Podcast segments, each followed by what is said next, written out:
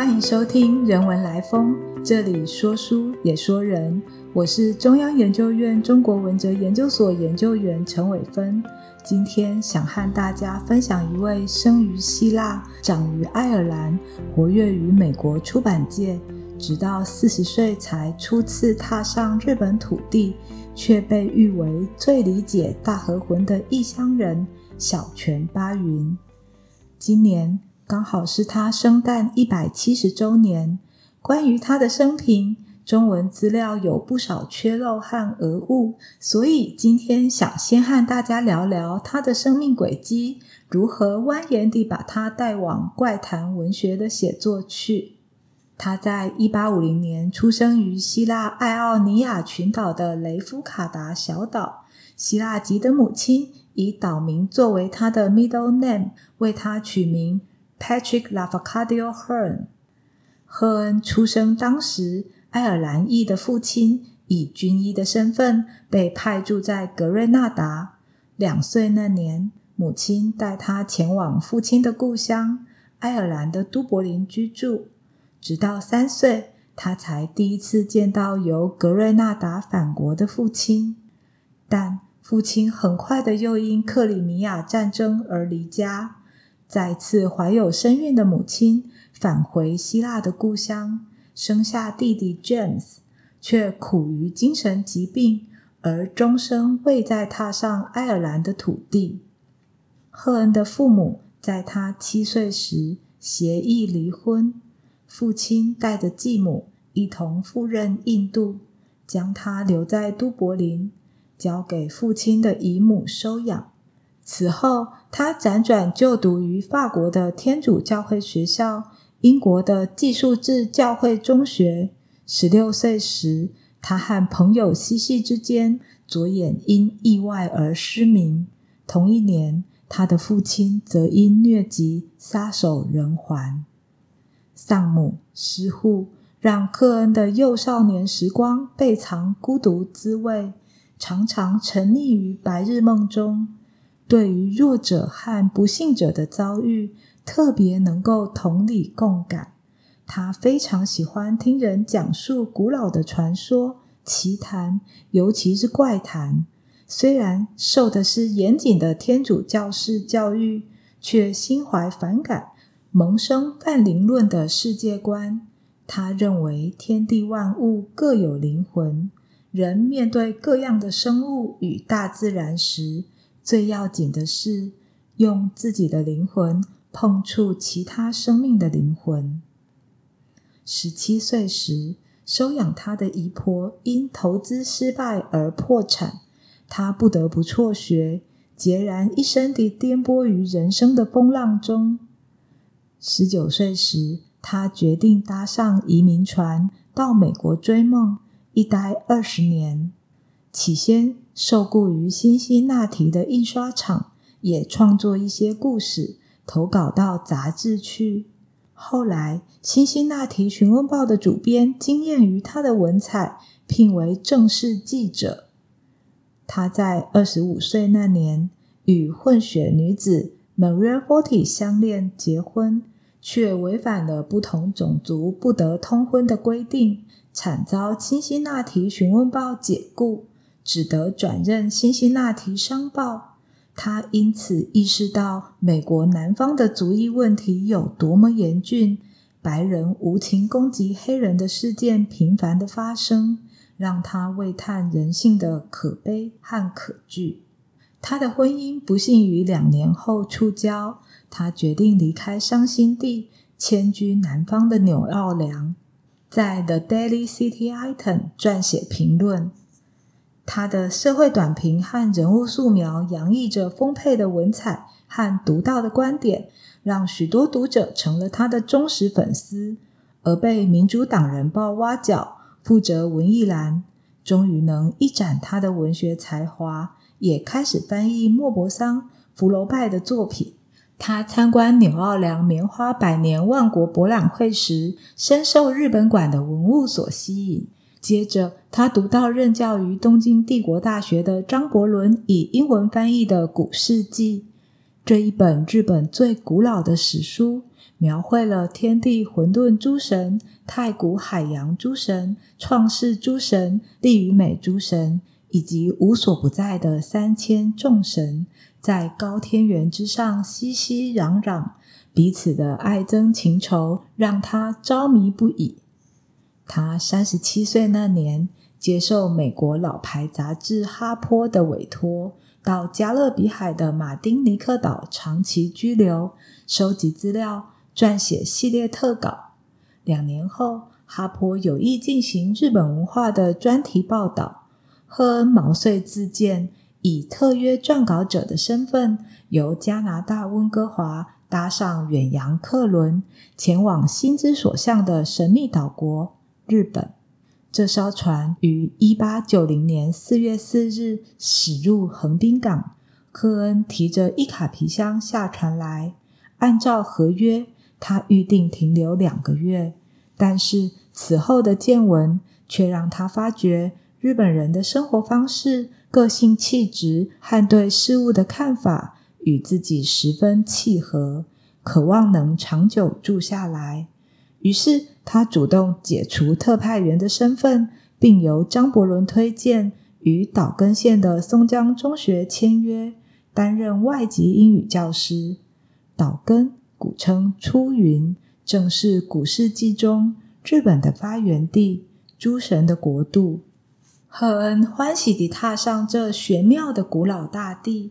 他每个星期授课二十四小时。一旦有空，就在三英地区、日本海畔、离岛四处的采集民间故事。可是，离日本的冬季酷寒，让他感冒的发起高烧，病恹恹的时候，在病榻前悉心照顾他的，正是小泉节子，他后来的妻子。他们很快的坠入情网。但是赫恩的健康情况持续没有改善，促使他决定在第二个冬天来临前前往温暖的南方，转任熊本第五高等中学英文教师。这段时间，他游历了九州地区，出版了第一本日本文化主题的著作《不为人知的日本面容》。他在给张伯伦的信里提到。我的人生意义是鬼怪所赋予的。他说：“那些把妖怪等灵异现象当作无稽之谈的人，太缺乏想象力和幽默感，太现实也太功利。”他在熊本住了大约三年。一八九六年，东京大学文学院长外山正一聘他担任英国文学讲师。四十六岁的他。与小泉节子正式成婚，国籍规划日本，改名小泉八云。小泉来自他妻子的姓氏，八云摘自于他深爱的古老和歌。他的前半生浪迹地球大半圈，体会到西方文明社会的华美之下有着出路，而工业革命。为世界带来的文明样貌，则纷然并陈。来到日本后，他穿上和服，穿梭于岛根、熊本、神户、东京等大城小镇的大街小巷之间，发觉即使是明治维新已经过了二十年，没落的贵族依然眷恋着神道、武士道，古名家和武家屋夫风韵犹存，斑驳的神像。维系着信仰的力量，种种意象不断的冲击着他，让他对日本文化的内涵更加望眼欲穿。虽然他对于日本文化有很多赞美，却也坦白直指日本人冷淡的一面，以及埋藏在日式美学背后那许多自我克制与压抑。他赴日之前。早已对多神教世界所孕育的妖怪文化萌发好奇，陆续搜集、重编了数十篇世界怪谈。在日本，妻子节子是他接触妖怪故事的主要助力，不仅转述亲族经历的灵异故事给他听，也协助他阅读各样的日本古籍，了解其中的鬼怪故事。他取材之后，改写成英文。出版为《灵异日本》《蜘蛛精》等多本书，以精炼的文字为鬼怪故事倾注诗意，升华为典雅的文学作品。西方世界因此得以窥见日本神秘深刻的一面。他人生里很多次撞鬼或发生灵异事件。少年时期在都柏林的老家里，转身瞥见了一个没有五官的无名女鬼 Jane。岛根中学校长西田千太郎是他的知心好友，但三十多岁就病逝于松江。可是。他却在东京街头见到了西田的幻影。有一次，他与同伴们前往静冈的熊野神社时，除了他之外的所有人脚底都不可思议的一起发热。他对于这些超自然现象并不感到害怕，而是体会到万物有灵有情。在书写妖怪鬼神时，会因为太投入了。而不自觉地化身为笔下的人物。他的妻子曾回忆说：“巴云在写《吾尔方一》时，日落了也不点灯。我没有拉开纸糊拉门，直接在隔壁房间轻声叫唤：‘方一，方一！’他竟然回答：‘我眼睛瞎了，你是谁？’接着陷入沉默。他在写作时总是这样，心无旁骛。”就像着了魔一样，而当书房外的竹林传来竹叶摩擦的沙沙声，他会竖耳聆听，轻声叹息说：“啊，平家要灭亡了。”当风吹起时，他就说：“那是坦普的海潮声。”虽然小泉八云的著作逐渐成为当时西方人认识日本的重要管道。但是他的非正规学院出身，学历和能力受到一部分东京大学教授的质疑。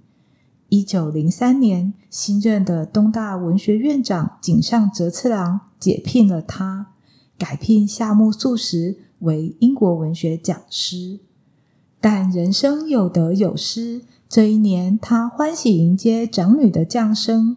而妻子由旧书店将一八五三年出版的《狂歌百物语》买来送他，让他欣喜若狂，从此也开始画出脑子里的妖魔鬼怪。第二年，他转而任教早稻田大学，并出版了《怪谈》。他取材自中国和日本的古典小说，透过阴阳两界的交谈互换。越界描绘出鬼怪的可怖，人妖相恋的哀婉，以扶桑的乡土和山海的雄浑，勾勒出有孤寂、有幽暗，时而沉迷，时而幽玄的情境，读者不禁恍然浮沉其中，感叹世态炎凉，人间何奈？可惜这本脍炙人口的书成了他的绝笔。